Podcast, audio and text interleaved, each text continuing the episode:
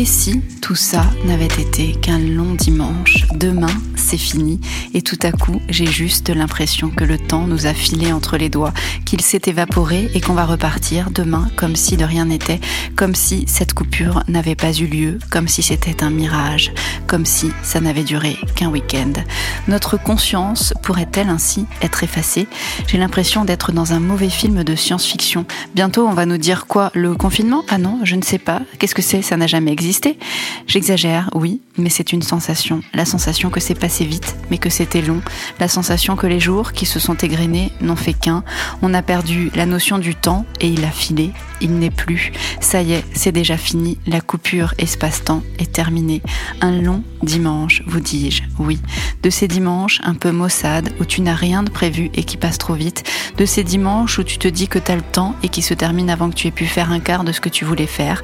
De ces dimanches où tu traînes sans envie, sans énergie, sans motivation et qui se finissent par un gros blues parce que ta journée, au bilan, elle t'a servi à rien.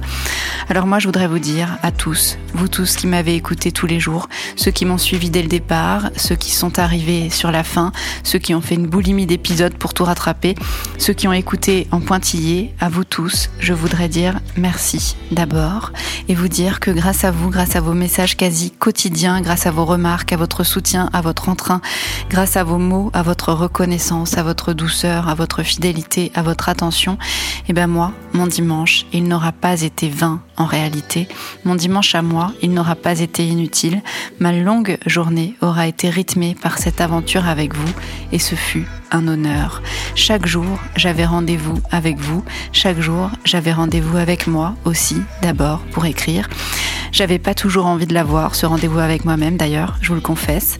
Enfermé chez moi passe encore, enfermé chez moi avec moi-même, j'avoue, il y a eu des jours où j'aurais préféré fuir la confrontation.